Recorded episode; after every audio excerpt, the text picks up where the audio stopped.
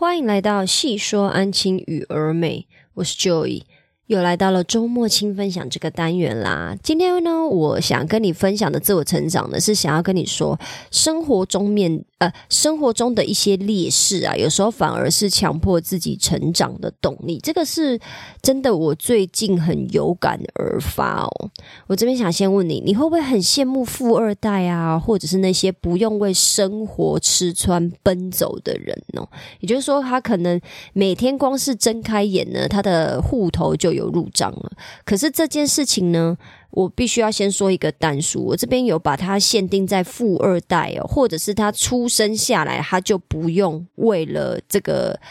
忙碌的生活而奔走的人哦，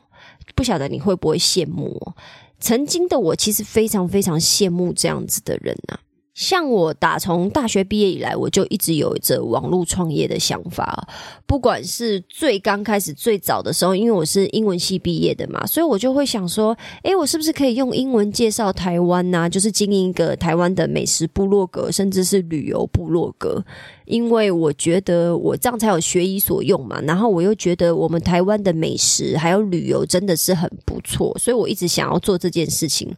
可是等到真的动手下去做以后，也发现就是跟我当初想的不太一样了，然后有一些摩擦力。然后后续呢，我就变成改为用什么呃，用那个英文来介绍台湾料理，然后还有下厨，然后来经营一个 YouTube 频道。我想说啊，那不然我就我自己也很喜欢做菜嘛，很喜欢煮饭。虽然说现在已经没有在做这些事情了，但是其实煮饭这件事情对我来讲，某种程度上是非常开心、非常舒压的一件事情哦。那我就想说，哦，好啊，那我就。要推广台湾的料理嘛？那网络上那么多什么介绍韩国的、日本的，啊，然后我差不多四五年前在做的时候，介绍台湾料理的相对少。我是说用英文介绍台湾的料理怎么煮的，相对算少数。然后后来呢，再来我就是也为了要简单讲，就是为了想要学习一些赚钱的知识，我还去学习操作期货嘛。呃，期货当然就是比。呃，就是比股票的这个部分呢，呃，如果你以一般人或者是没有真的学过的人来讲的话，当然就是期货其实比股票更可怕嘛，因为期货是你可以赔到无止境的，因为如果你今天。嗯，做空或者是做多做错边，然后你没有认赔的话，那你要赔的东西会比股票还要可怕。股票你最多就是把那一张股票的价值赔完而已，可是期货的话就不是，你只要不认赔的话，你的损失就是可能会扩大到上亿，这都是有可能。那我今天不是要讲说我有这么多资金呢，我只是要稍微讲一下说，诶，我真的是有在好好学习操作期货这件事情。那操作期货这件事情呢，就是要考纪律嘛。那到最后呢，我也是记。做了一段时间以后没有做，因为我真的觉得哦，我的心脏受不了那个压力哦。今天 maybe 真的期货操作期货的人胆子要比。股票大一点呐，吼，那当然这个是题外话，因为我也不是什么操作股票或期货的专家，我只是稍微讲一下我自己的心路历程。反正 anyway 到最后呢，我也是觉得操作期货这件事情，呃，我个人算是放弃了啦。现在就是很单纯的在存股而已，就是存那种每年会配息的股，就是我也不想要去管价差，我觉得要去赚价差真的太累了，赚价差就跟赚期货其实是一样的，但是股票的价差的钱比。呃，股票价差的钱比期货价差的钱还要少嘛？可是我觉得经历的那个就是内心的震荡的感觉是一样的，所以我都觉得说啊，那算了，我都不要赚价差了。然后我还因为。呃，学习操作期货的这一个经历，我还就是想说啊，那我写成部落格的文章啊，希望可以让相同经历的人呐，就是可以呃有一些学习上面或者是一些改善上面的机会嘛，或者是可以让更多人看到我的部落格文章。那当然，当初想的就是我期货操作越来越好，部落格文章也写的越来越好，那两边都可以就是得到我自己想要的东西嘛。那在在做这些事情的时候呢，其实我都会感叹说啊，fuck，如果有一笔钱吼，让我可以在家里好好创业就好了，就是做我的网络创业的事业嘛。我就是蛮羡慕那些有钱有时间的人，因为他们有钱有时间，那他们应该更有机会把他们创业的 idea 发挥的淋漓尽致嘛。那如果你今天跟我一样，我们就是个普通人，普通的上班族，你知道不呃，就是每天要领着呃公司发的薪水的这样子的，你要说是社畜，可能某种程度上也算是吧，算是社畜的话，如果你跟我一样，你应该也有羡慕过这些人呢。不管你心里面有。多小的一个愿望，不管你是想要创业，或者是想要做别的事情，就算你想要去旅游好了，也一样。我们应该都是会羡慕这些有钱有时间的人啊，因为是什么？他们就不用为了固定的薪水每天进公司嘛，然后他们每天真的是每天都有八个小时可以专心的做自己想要做的事情，不管他不管他今天是想要创作或者是创业。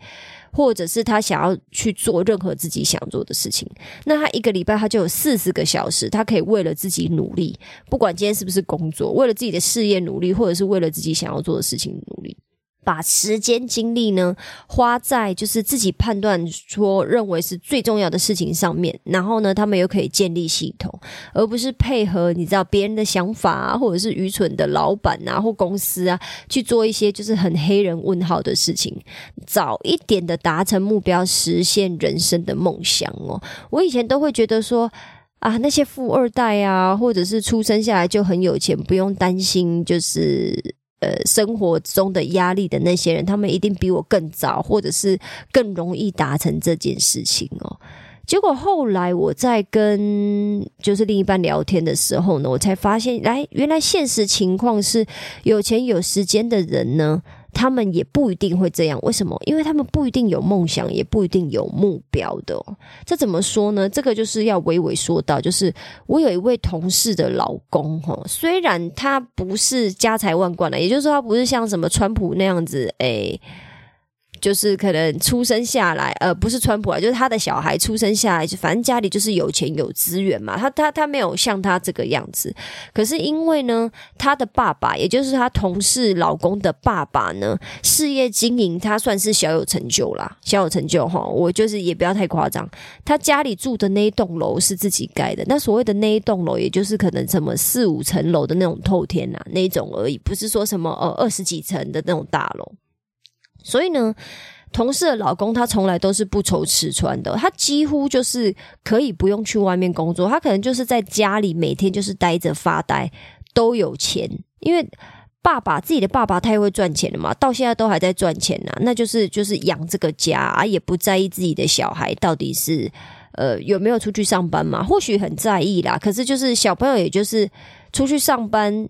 也不用太用力嘛，你想象一下你就知道啦。反正如果我今天这个工作做不开心，被老板骂两句了啊，我就我就立刻就辞职啊。为什么？我家就是有钱呐，我爸就是可以养我嘛，那我干嘛要去受这些苦呢？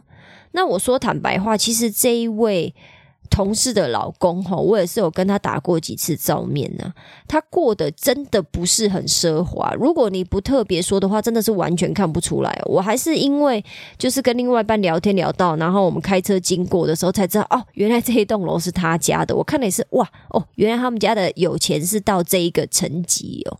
可是呢，即使如此哦，你去想想看，他是一个可以不用上班的人哦。他的他年纪可能就是可能跟我差不多大，或比我小一点而已。他可以不用上班哦，可是他还是有他的苦恼、他的烦恼啊。他的苦恼就是他完全不知道自己要做什么嘛。或许他没有到苦恼啦，但是在我的旁观者的看来，就是哦，你都不晓得你自己要干嘛，那这样每天不是很无聊吗？那我坦白说，如果我从小，也就是说我从出生。一直到现在，我就是有钱有时间，我很难保证我不会走上同事老公的路哦。也就是什么，我从小的一个生长环境呢，我就是不需要为钱担心，或者是我不需要为了生活而焦虑哦的话。可是我的，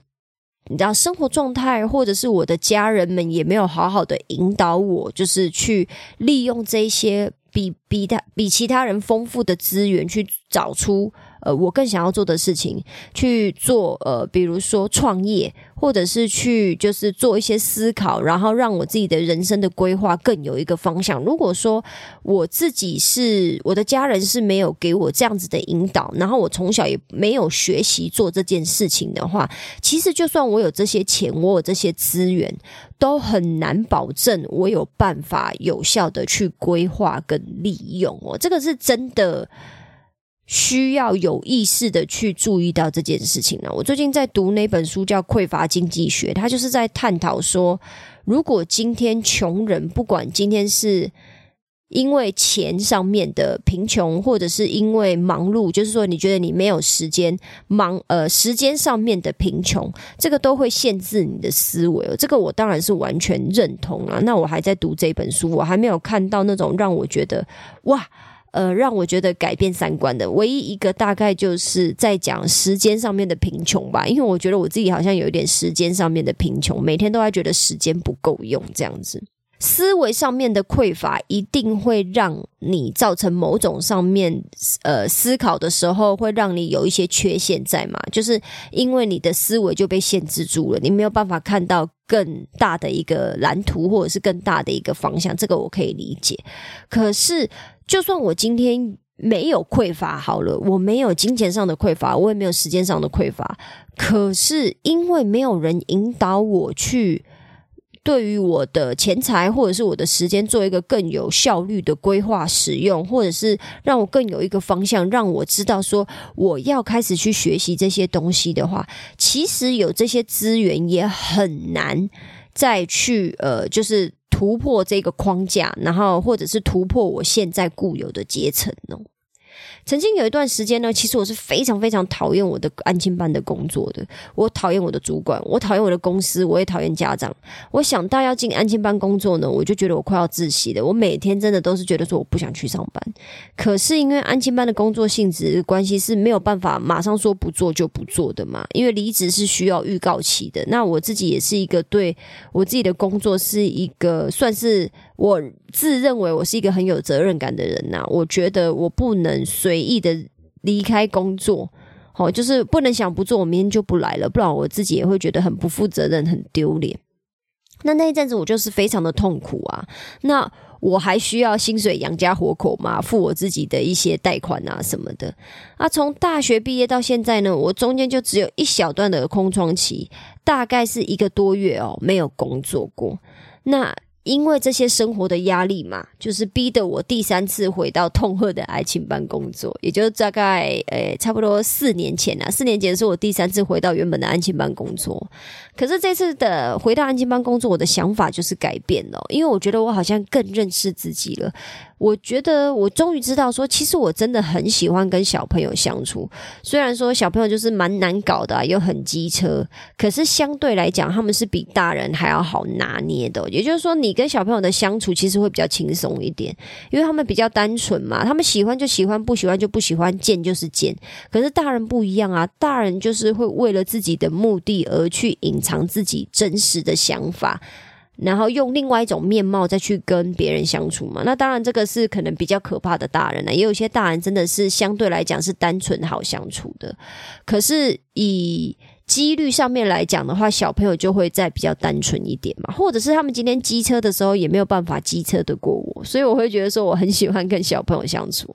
那我讨厌的呢，其实是公司的制度，还有主管不合理的要求，然后有一些家长的，就是他们的教育理念就是很奇葩啦，我也不喜欢。可是呢。我以前不知道这些事情，我以为我就是全部都很讨厌，只要是跟安亲班相关的，我都不喜欢，我就是打死不要就对了。可是经过这几年工作上面的洗礼呢，我才可以慢慢的分开说，其实我喜欢工作，呃，安亲班工作的哪一个部分？那我讨厌的是另外一个部分哦。我可能讨厌的就是我刚刚讲的，比如说公司的一些制度啊，或者是主管很智障啊，或者是家长很。很智障嘛，就是他们有一些要求，就是让人家觉得说你们到底在干什么。可是严格来讲，跟小朋友相处的时间段，我自己是过得算蛮开心的。我也喜欢跟他们聊天，或者是逗他们，讲一些有的没的，然后看他们的反应，我也觉得是很好笑，蛮开心的。这都是我喜欢做的事情哦。再来。我们每天其实进安亲班的工作呢，大概有百分之六七十的时间都是在跟小朋友相处吧，